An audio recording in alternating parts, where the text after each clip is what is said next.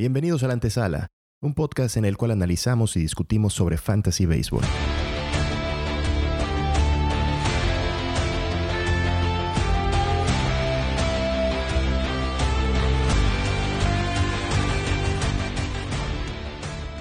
En este episodio estaremos analizando al cuarto, quinto y sexto rankeado para el 2022. ¿Qué hacen bien? ¿Qué hacen mal? ¿Y qué es lo que las estadísticas indican que harán la siguiente temporada? Pasamos al quinto jugador que le toca a David. Cuarto. Al cuarto, perdón. Ah, cuarto, Raúl. Roche. Pues mira, ahorita me dio la casualidad que me tocó el mejor fa- favorito de todo el béisbol. Me encanta. A mí Juan Soto se me hace el jugador. Yo, si tuviera la primera selección, le repito, yo la pago seguridad. A mí me gusta pagar mi seguro y Juan Soto para mí es el que lo tiene todo. ¿Qué me impresiona de Juan Soto? La disciplina al plato. O sea, es un jugador que no se poncha. Es el señor OVP. O sea, la cantidad de bases por bolas que roba, o sea, que no que roba, que, que obtiene, es impresionante. 22%. Líder de liga. 22% de las veces es base por bola, contra un 142. Y no, no solo líder de la liga, o sea, saca un 30% al segundo lugar. O sea, entonces, obviamente, ahí ya tienes average porque tiene poder, o sea, porque tiene contacto. OVP te lo saca por la cantidad de bases No por bolas poncha. que tiene. Entonces, sí es un jugador que me encanta. ¿Qué temas? Porque hay que. No hay jugador perfecto. ¿Qué temas me, me preocupan un poco de, Juan Soto? Es. Le falta un poco de poder. O sea, comparado con los otros jugadores, es un jugador que te tiene 55 batazos de barrel el año pasado. O sea, si lo comparas con los 75 de Vladimir o los 78 de Otani, o el mismo Acuña con la mitad de temporada tuvo 44 o 70 de Tatis, si ves un poquito falta de poder. Yo a qué le doy esto, es- esto porque no, no está tan mal en, en, en- ¿cómo se llama? En, en, en batados de línea. Es el mismo tema que, que tenía Vladimir hace dos años. Su ángulo de salida es de 5.8. O sea, no es un ángulo de salida que nos pueda... O sea, pa- pa- para, tener un, para tener un buen ángulo de salida estás arriba de 9 y ya estás hablando de un muy buen ángulo de salida. Claro, hay jugadores como Vladimir Guerrero que con un ángulo de salida de, de- vaya, que lo subió de 4.6 a 9.4, todo el poder que pudo hacer, ¿no? Entonces, si logra Juan Soto entrenar esa parte y subir su ángulo de salida, yo creo que estamos hablando de este año, el año pasado tuvo ¿cuántos jonrones? Me parece que 29. 29. 29 jonrones. Podemos hablar tranquilamente de 36, 37 jonrones, únicamente mejorando su ángulo de salida. Otro tema para pensar en, en, en Juan Soto, como les decía, son sus bat- batazos de línea. Tuvo 77 batazos de línea. O sea, una cantidad, pues digo, no es lo premium que fue, por decir algo, este, Trea Turner, que tuvo 103, pero tiene mucho más poder. Entonces, sí es un jugador con muy buen LD, que son batazos que se van a hacer de hit. Normalmente es el jugador, te repito, el swing que hace fu- fuera de la, de la zona es el punto 151. Para que sea una idea, un jugador disciplinado como José Ramírez tiene 259. O sea, es impresionante ese número, ¿no? Entonces, y además, el, porcentaje de contacto de la zona de 626. O sea, el más alto de toda la liga. Entonces, estás hablando de un jugador que tiene una disciplina bárbara. Bárbara. Eso es lo que más, lo que más te, te da este jugador. Esa, ese, y eso le incomoda mucho al pitcher. Entonces, yo me siento, me sentiría muy cómodo con este jugador. Es un jugador que te puede dar hasta 150 bases por bola por temporada debido a la disciplina que tiene el plato. Es un jugador que te puede dar 230 batazos de hard hit. Entonces, tiene todo para, para ser el... Para mí, te repito, sería mi número uno. ¿Qué tema te le falta un poco a Juan Soto? Es la velocidad. En velocidad no es un jugador rápido, pero bueno, le hemos dado demasiado valor al, en el, a los robos. Los puedes conseguir con otro jugador tienes la durabilidad. No es, esa es otra ventaja. Un jugador que normalmente con esa disciplina, hablaban hace ratito, se lastimó Acuña corriendo, se lastimó este, Tati Jr. haciendo un swing de más. Este jugador es un jugador que se va a cuidar, que va a estar bien parado, que va a estar buscando la bola. Entonces te va a dar esa longevidad que a veces es muy importante en un, en un bateador, ¿no?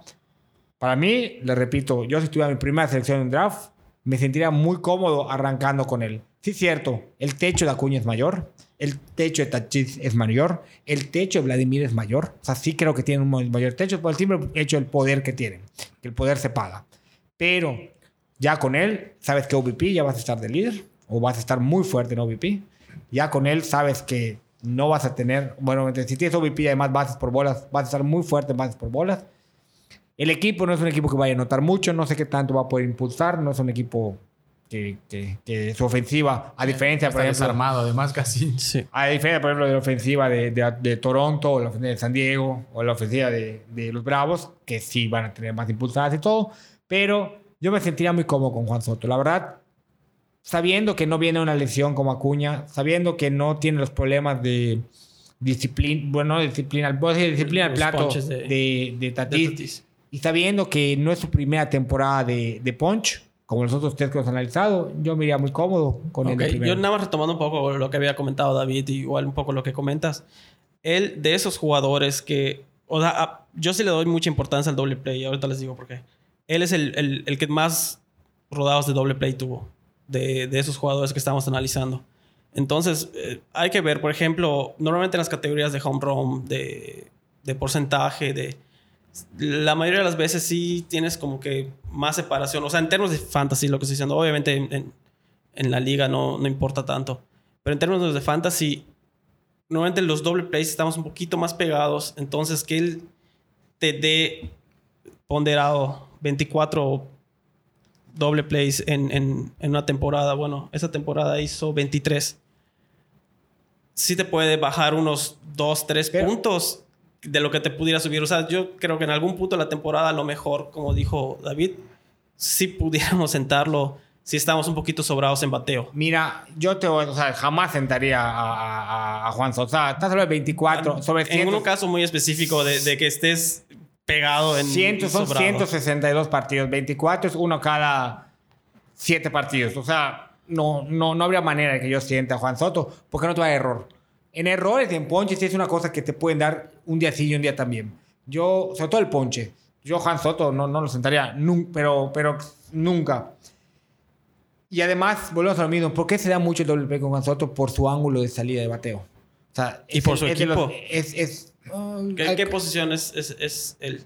En, Él- en- el año. es tercer bat, ¿verdad? Debe ser tercero. bat. Este, pero a lo que voy, este, ¿cómo se llama? El problema es que tiene ese ángulo de salida. Y hemos visto que los jugadores premium, como Vladimir, como muchos otros, pueden entrenar eso y pueden mejorar. Es más, ahora lo dije en otro podcast, ¿no? Es más difícil. El poder se viene de, de- de naturaleza. O sea, tienes poder o no tienes poder. Sí lo puedes mejorar un poco, lo que sea.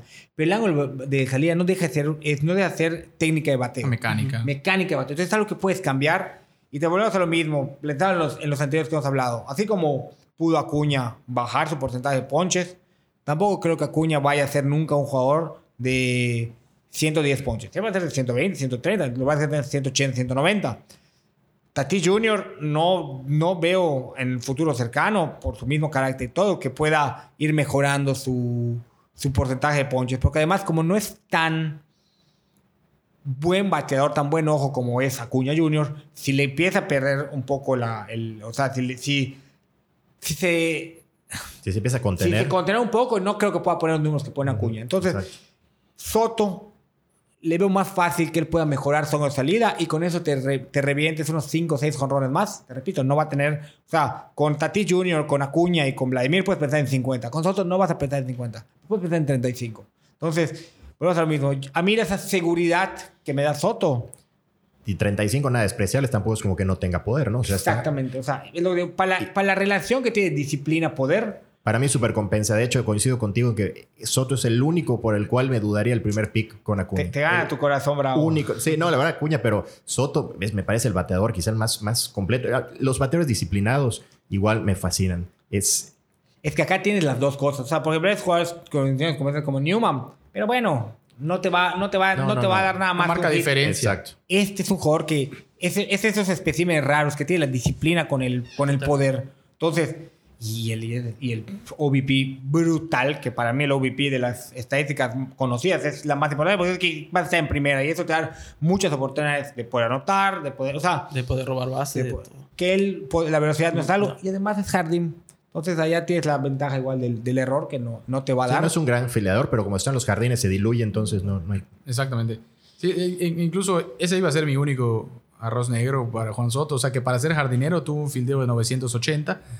Eh, para ser jardinero, repito, me parece bajo.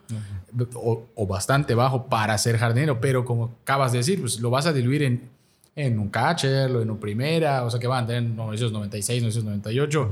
Y bueno, al final no tiene, no tiene ni, un, ni, una- ni un pero este Juan El el tema equipo es el único que, que no le ayuda nada. Creo que jugando cualquier otro equipo, Sí. menos, menos Baltimore y, y, y los que ya sabemos, este... Pero todavía Baltimore, el estadio es bateador. Sí, sí, sí. Pero aquí la verdad es que ya ni el estadio ni sus compañeros. Entonces creo que me lo dejaron muy solo. Ni la división. Porque es una división pareja, o sea, Sí. buena. sí, Entonces, sí, sí, sí, sí. Pero Seguimos quinto en el orden. Don David. Shohei Otani, la sensación japonesa. El astro nipón. Este tipo. Me- Shohei Otani, bateador. Bateador, Bateador, sí, sí, claro, bateador. Es claro. importante la aclaración, porque, porque la verdad es que este, este freak de la naturaleza está arranqueado en los dos.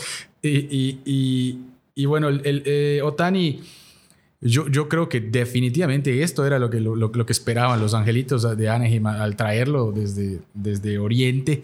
Eh, el tipo es un fuera de serie eh, en, en- en general, o sea, batear y pichear, pero, pero bueno, estamos ahorita analizando al Shohei Otani bateador. Eh, tuvo 46 honrones contra el 23 por medio de la liga, o sea, el doble. Eh, 103 carreras anotadas, 100 empujadas, además roba, o sea, 16 na- bases robadas netas, es, es- es bastante. El tipo es, el tipo es un monstruo además, o sea, no es ningún chaparrito, no es ningún flaquito, no es ninguna... Es una, o sea, Es una gacela. es una gacela, pero pa- parece hecho de laboratorio. O sea, eh, eh, lo ves y no puedes creer todo lo que hace. Eh, sí, tiene sus, sus bemoles. No te va a batear para porcentaje de bateo. Bateó para 257, cuando el promedio de la liga fue de 265. OBP muy bien, 372. Slugging tremendo, pues por los palos, o sea, 592. Eh, ponches, pues sí, se poncha y no toma bases. O sea, to- tomó 37 bases por bolas en el año, muy, muy, muy, muy poquitas.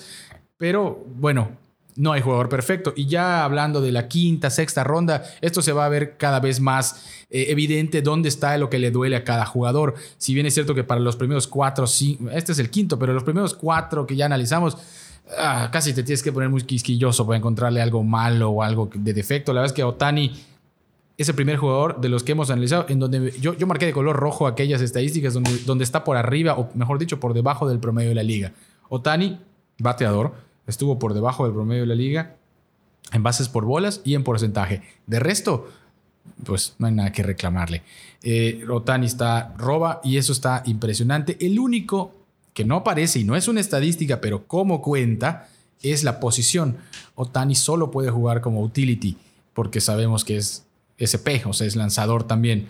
Entonces, tenerlo encasillado y única y específicamente en el, en el spot de utility para aquellas ligas que así lo tengan, que casi todas manejan cuando bueno, es un spot de utility, eh, puede limitar, creo que Raúl dijo hace, un- hace un rato sobre Vladimir, que, que- solo daba la posición para primera base. Sí, pero a Vladimir tal vez lo, lo puedes poner en primera, para aquellos que tienen infield lo puedes poner en infield, de utility, pero Otani solo lo puedes poner de utility. Entonces eso puede restar maniobrabilidad, estrategia, eh, tal vez poner al jugador eh, caliente que tienes en la banca y a Otani no lo vas a sentar tampoco. Entonces Otani es el primer año, sí, definitivamente es un breakout lo que tuvo en el 2021. Todos esperamos que lo mantenga porque, porque pues creo, creo que hasta fue chiste de, de- de local, ¿no? Empezaron a salir los memes y las fotos del, del campo de entrenamiento y el tipo llegó hecho un tronco. O sea, está fuertísimo y no se lesiona. Eh, es lanzador y bateador y no se lesiona y eso vale oro. El tema aquí es que sí sé que, que lo ponen a descansar después de, en el bate lo ponen a descansar después del partido que abre, eh, pero aún así te lo ponen de emergente eh, a veces y, batea. Entonces, Otani en las, en las estadísticas avanzadas, pues bueno, de Barrel estuvo en el 59% de, las per- de la percentila. No, es un jugador, es un bateador que si bien es cierto que, que se poncha... De, de fue el líder. Sí, sí, sí. o sea, eh, lo tengo altísimo. Bueno, para 2021 me apareció el 59, pero debo, debo tener ahí algún errorcito. Pero Otani, tenemos prácticamente todas las estadísticas de bateo sobresalientes. O sea, sobresalientes en el top. Sí, top 5, por algo está 22-3 de rankeado. Por algo está rankeado donde, donde lo tenemos. Este, por algo lo tenemos rankeado donde lo tenemos. Y el único tema que ahora sí ya entra el análisis tal vez no tanto numérico, pero sí feeling, que, que, esto siempre va a tener un tema de feeling en las fantasies, pues es que eh, viene de, de, de, temporadas de albate medianas, por, decirlo así, no, no, nada sobresalientes, y esto es lo más exagerado que hemos visto. Fue un show ver que cada, cada día tenías una notificación de home run de Otani y home run de Otani y home run de Otani a la par de Vlad. Y, este, y pues bueno, al final creo que Vlad le ganó por dos. Pero Tani es un jugador que puede producirte y te va a producir muchísimo en un equipo. Gran paréntesis y gran, gran sí, sí está sano. O el equipo, no Tani.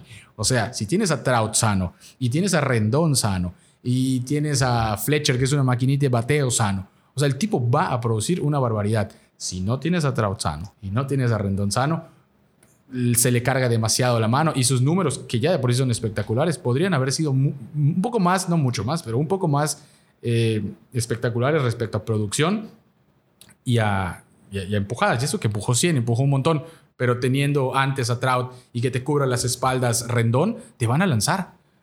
Entonces, eh, lo que hizo Tani esta temporada, los robos, es una cosa espectacular. Te aporta en todo, te perjudica, sí, en, en porcentaje de bateo en bases por bolas.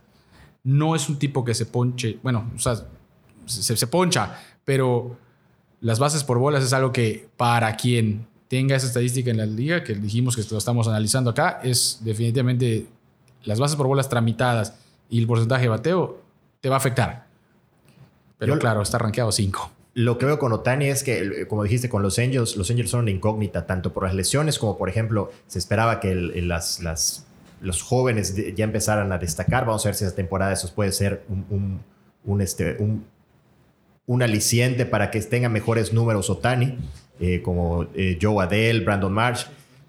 Y un, y un problema que le veo a Otani es que si bien dices no se lesiona, pero el riesgo está constantemente ahí. Sí. Al ser pitcher, pues hasta ahorita lo he respetado, sí. pero saben que los pitchers un día algo quiebra y, y ¿Sí? se acabó. Entonces, es, ese riesgo es lo único que, que igual a mí con Otani me, me es una alarma. Y sobre todo que, que, eso que acabas de decir, no solo que es, no solo ser lanzador, sino este año Joe Mauer lo puso a lanzar más profundo. O sea, sí. le, le, ya no era, ya, ya, no tiene picheo contado, ni, o sea, lo ponen hasta donde llegues, ¿no? Y es, salidas de más de 110, 108 picheos, tuvo varias. Entonces, ese es el sí. tema. Y, y, otra cosa, perdón, eh, Otani arrancó muy fuerte la temporada, pero la segunda mitad de Otani no fue tan buena como la primera. Entonces, eh, haciendo eco a lo que decía el gigante, lo que decía David, de, de si va a poder ser constante Otani y, y replicar lo que hizo temporada, pues también sí, está un poco. una temporada completa, ¿no? Porque, por ejemplo, yo lo veía perfilado para ser campeón de, de, de home runs. Sí, pero fácil, fácil. Al final cayó y llegó Salvi y otros se prendieron. Tuvo una segunda mitad. Sí vamos a ver qué, qué, Otani es el que, el que viene este. A mí, ¿qué me pasa con Otani? Para mí es el mejor beisbolista que hay en la actualidad por la dualidad. Ah, bueno, sí, pues, sin, duda, Entonces, sin duda, sin duda. En cuanto a béisbol, producción, lo que te puede dar como jugador solo es el más importante. Pero aquí está lo de fantasy. Sí, exactamente. Y a mí, como yo no lo agarraría en la quinta ronda, me preocupa que el tenga. Quinto pick. Quinto pick, perdón 190. Si es la quinta ronda, no, firmo. No, no, Lo 100, pido ahorita. 100, estamos hablando de 190 ponches, la 89 ponches la temporada pasada, porcentaje de 257. O sea, creo que hay otras opciones para. O sea, no tomaría ese riesgo. O sea, volvemos a lo mismo. Yo hablo mucho del riesgo de, de, de, del jugador, bueno. ¿no? Vuelvo, como dijiste, Figo, o sea, la, el hecho de que bate y piche a mí me preocuparía. Pero es más, yo creo que no lo agarraría ni en las primeras 10 rondas. O sea, 10 picks. 10 picks. Yo creo que los primeros 10 picks, creo que me gustaría otro tipo de jugadores antes de tomar ese riesgo. Pero ojo, como beisbolista, hoy por mí debe ser el MVP. O sea, no hay otro. Sí, sí, sí. El MVP de la liga, hace las dos cosas. Es el jugador que más rentable puede ser para una, para una institución. Totalmente de acuerdo. Listos con Otani, vamos al siguiente. El número 6, Trey Turner. Trey Turner, otro jugador sumamente completo. Eh, un jugador que te aporta velocidad, que te aporta porcentaje de bateo. Tuvo una sorprendente muestra de poder esta temporada, dio 28 palos, lo cual eso no estaba en el presupuesto de Trey Turner. Entonces, eh, te habla de un, beisbolista que está evolucionando, que te está aportando cada vez más en, en otros ámbitos. Cosas a favor de Trey Turner es que ahora está en un roster quizá en el mejor roster de la liga. O sea, arrancó estando con los Nationals, lo, lo cambian a los Dodgers, ahora están en los Dodgers. Eso te... Pe- Pero es agente libre. Esa, hay que ver, hay que, es, exactamente, hay que ver dónde va a firmar. Pero, tema, ¿creen que no lo ven quedándose en los Dodgers? O sea, es Yo- lo veo. Estamos en Es es noviembre. depende de dónde se va a seguir. O sea, si Siger no se queda en los Dodgers. igual. Yo creo que se queda, pero bueno, nada más para que no, no lo Exacto, encuentre. sí, sí, sí, hay que ver dónde queda. Yo estoy contemplando que está con los, que, que va a seguir con los Dodgers. Si es así, me parece que es un súper, súper eh, eh, boost para, para, para, para su valor.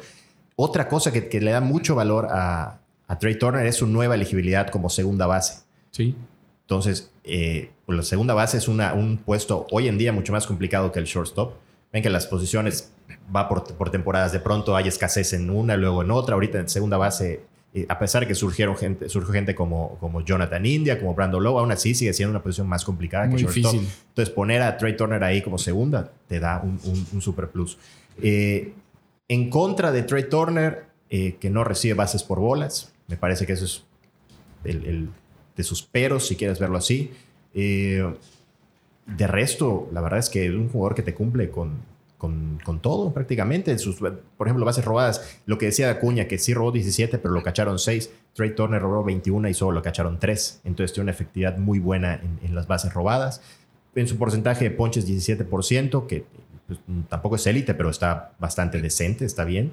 Eh, y sí, de resto, te cumple con todo, Trey Turner. Anotadas también, ¿no? La verdad es que Anotadas 107, o sea, es un como primer bate, eh, te- como primer bate tienes el plus del poder, que, que sí, es cierto que el del año, ¿no? O sea, que so- fueron 28, pero eh, es un tipo que eh, es un tipo que si mete un sencillo, sabes que ya, ya llegó a segunda. Sí, o sea, por, por- por- por la, la velocidad que tiene, no solo, no solo da la- el, beneficio de los robos, que bueno, ya de por sí la estadística está peleada, pero eh, algo que tiene Trey Turner, a diferencia, claro, ahorita estamos hablando de los élites, pero generalmente un jugador muy rápido y muy veloz al que lo identificas perfectamente con los robos, sabes que te aporta eso y ya. O sea, que, que- que lo, que lo agarras muchas veces porque necesitas robos y, y- pues lo agarras y, y sacrificas porcentaje, ponches, pero este... un Mondesino sería el mejor sí, ejemplo. exactamente. O sea, eh, roba, sí, Mondesi roba más, de- definitivamente, mu- mucho más. Sí. Pero, Pero no te va a dar más. No, pero no te da más, exactamente. Entonces, eh, a mí me encanta tratar. La verdad es que lo tuve el año pasado y hicimos ahí un esfuerzo por retenerlo. No fue posible, pero eh, me, me fascina. Es un jugador que sí, dependiendo, sí, independientemente de donde juegue, eso que sí, independientemente del equipo donde juegue, que se fue de un muy mal equipo como lo eran los Nationals a, en teoría, el mejor equipo del, del- del béisbol. De hecho, Este, a mí me cae muy bien y lo terminó odiando porque Sí, estaba sí, con los sí, los colores, ¿no? Pero, pero hasta el mejor equipo del béisbol te va a producir siempre top, pero si lo pones en un equipo como los Dodgers, es un must. O sea, claro que es una primera ronda. Y a mí en lo personal, y esto ya lo digo a título personal, debería estar por arriba, al menos en este ranking, de, de Otani. O sea, te- me, me da, me da más seguridad tener a Trey Turner Igual iría que a Otani. Y además es un buen guante. ¿eh? Para la posición es un, la es un posición buen guante. Si ustedes fueran gerente de los Dodgers, ¿se quedan con Seager o con, o con, Turner. o Yo con con Turner. Turner? Turner pensando en. Que ganen lo shortstop. mismo los dos. No, no, o sea, ¿con quién te quedas de shortstop? Depende igual mucho del, del ¿A quién salario. Yo, obviamente, es mejor Turner, pero pues, igual depende de tu. O sea, ya hablar de gerencia de béisbol ya depende en otros asuntos económicos. Sí, bueno, y no, todo, sí, sí. pero, Si no hubiera límite de presupuesto, me quedo a Trey Turner. Es un jugador también más saludable que Corey Seager. Se lesiona mucho menos.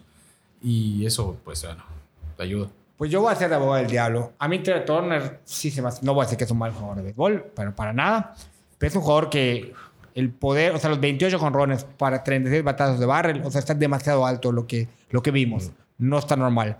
Sí es un jugador que tiene muchísimo batazo, o sea, es líder en, en, en- en- line drivers, por eso tiene buen porcentaje de bateo. Tiene una velocidad durísima en las piernas, pero no deja de ser un shortstop segunda base. Es otro que te va a llenar de errores. Aunque sea muy buen fildeo, no debe ser una posición o sea, arrancar con tantos errores, sin tanto poder. Yo no, no, Trey Turner creo que en el 5 por 5 es más importante porque hay menos estadísticas. Es un jugador que no agarra bases por bolas, o sea, pero ni por error te da una base por bolas, entonces ahí pierdes mucho. Pero es realmente, o sea, Creo que, ¿cuántas tuvo el año pasado? Veintitantas. ¿El qué? El año, ¿Cuántas bases por bolas tuvo el año pasado? Tuvo De 6.3%, no sé cuánto. Cuarenta- regresa. 41. 41. imagínate, 41, contra pero en 146. porcentaje, O sea, 6%. le pides mínimo un pitcher, un, un bateador en esas rondas que te tire 80, 90 bases por bola. Digo- y sí se ponche unas 110 veces. Juan Soto tuvo 22% de base por Poco bola. menos de la 140. cuarta parte de... 145 bases por bola tuvo. O sea, Juan pero bueno, Juan Soto es un, Este es es un animal. Sí, sí, sí. Entonces, o sea, yo prefiero jugadores como José Ramírez, como Bryce Harper. O sea, hay Ah, jugadores también, con- ¿eh? También, sí, sí, sí. por encima de, de Taylor. E incluso yo prefiero Tani. Tani me hace poder descomunal que, que no, no me lo va... O sea, me lo dio una vez nada más Trey Turner. No tengo por qué creerle que el próximo me lo va a dar. Sí, su- por su cantidad de barrels no ha subido este, eh, descomunalmente, ¿no?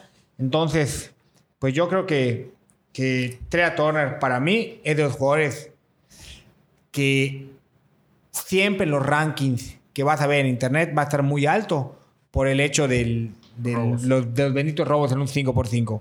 Pero no es un jugador que tampoco tenga un alto OVP. O sea, entonces depende demasiado. Por su porcentaje de bateo, que sí tiene una. O sea, su Babip de 350 y tantos tuvo este año, pero cada año lo tiene alto. Eso le puede dar esa velocidad que tiene las piernas que pueda generar un buen Babip. Además, que tiene mucho line driver. Entonces, eso volvemos a lo mismo, es líder de los líderes en line driver y eso habla de un porcentaje fuerte y con las piernas pues va a llegar. Pero no creo, quitando su entrada, llegar a los Dodgers, que estaría muy pendiente con el equipo firma, porque ahí puede anotar. Normalmente es primer base, primer bate, entonces tampoco te va a impulsar mucho. O sea, entonces hay temas allá que, que no sé qué tan importante es agarrar con un primer pick o un primer bate. Entonces, yo no lo agarraría tan, al- tan alto. Ese es mi tema con Trey Turner. No es un mal jugador, es un tremendo jugador, pero tiene muchos. No lo agarrarías sexto pick, pero lo agarrarías primera ronda. No lo sé. Tendría que hacer un análisis un poquito más fuerte. Yo creo que para mí sería una segunda ronda. O sea, me gustaría poner más un jugador que tenga un poquito más de proyección, como por ejemplo, bueno, obviamente Freeman antes de Turner toda la vida. O sea, Ah, bueno. no hay manera. Mike Trout me jugaría el riesgo de la lesión antes que Turner toda la vida. Bryce Harper me jugaría esa cabecita media Total. rara que tiene toda la vida. El mismo de que tiene muchos errores, voy ahí con errores. Ese, e- ese es mi nivel de, de Tea Turner. Es Rafael de ganas poder, pierdes, por, pierdes ponches. Ese es mi tema con Turner. Yo creo que es de los jugadores que siempre están un poco inflados. Para mí debe ser una segunda ronda, una segunda ronda alta, y hasta podría ser una, una tercera ronda. o depende de la profundidad de la liga o una primera ronda baja. O sea, de- digo, si estamos hablando, por ejemplo, la nuestra, lo dijimos, somos 14. 14. eh, Pu- puede ser. en, en- en un- en una liga grande, una liga larga, profunda, pues sí, Pre- definitivamente. prefiero irme primero por DeGrom o jugármela con un pitcher de, de garantías que me vaya a ganar una estadística antes de, de Tea Turner. Entiendo que esté tan alto Tea Turner en todos los rankings que tú leas en internet por el tema de la, el, el análisis 5x5. Allá es, pues más, en un 5x5 igual lo puedes antes de Soto porque te va a robar un montón de bases. Pero en una liga donde los errores cuentan, donde las bases por cuentan, donde el OVP cuenta, Tea Turner no es premium en muchas estadísticas. Entonces, allá está mi tema con él. Pero bueno.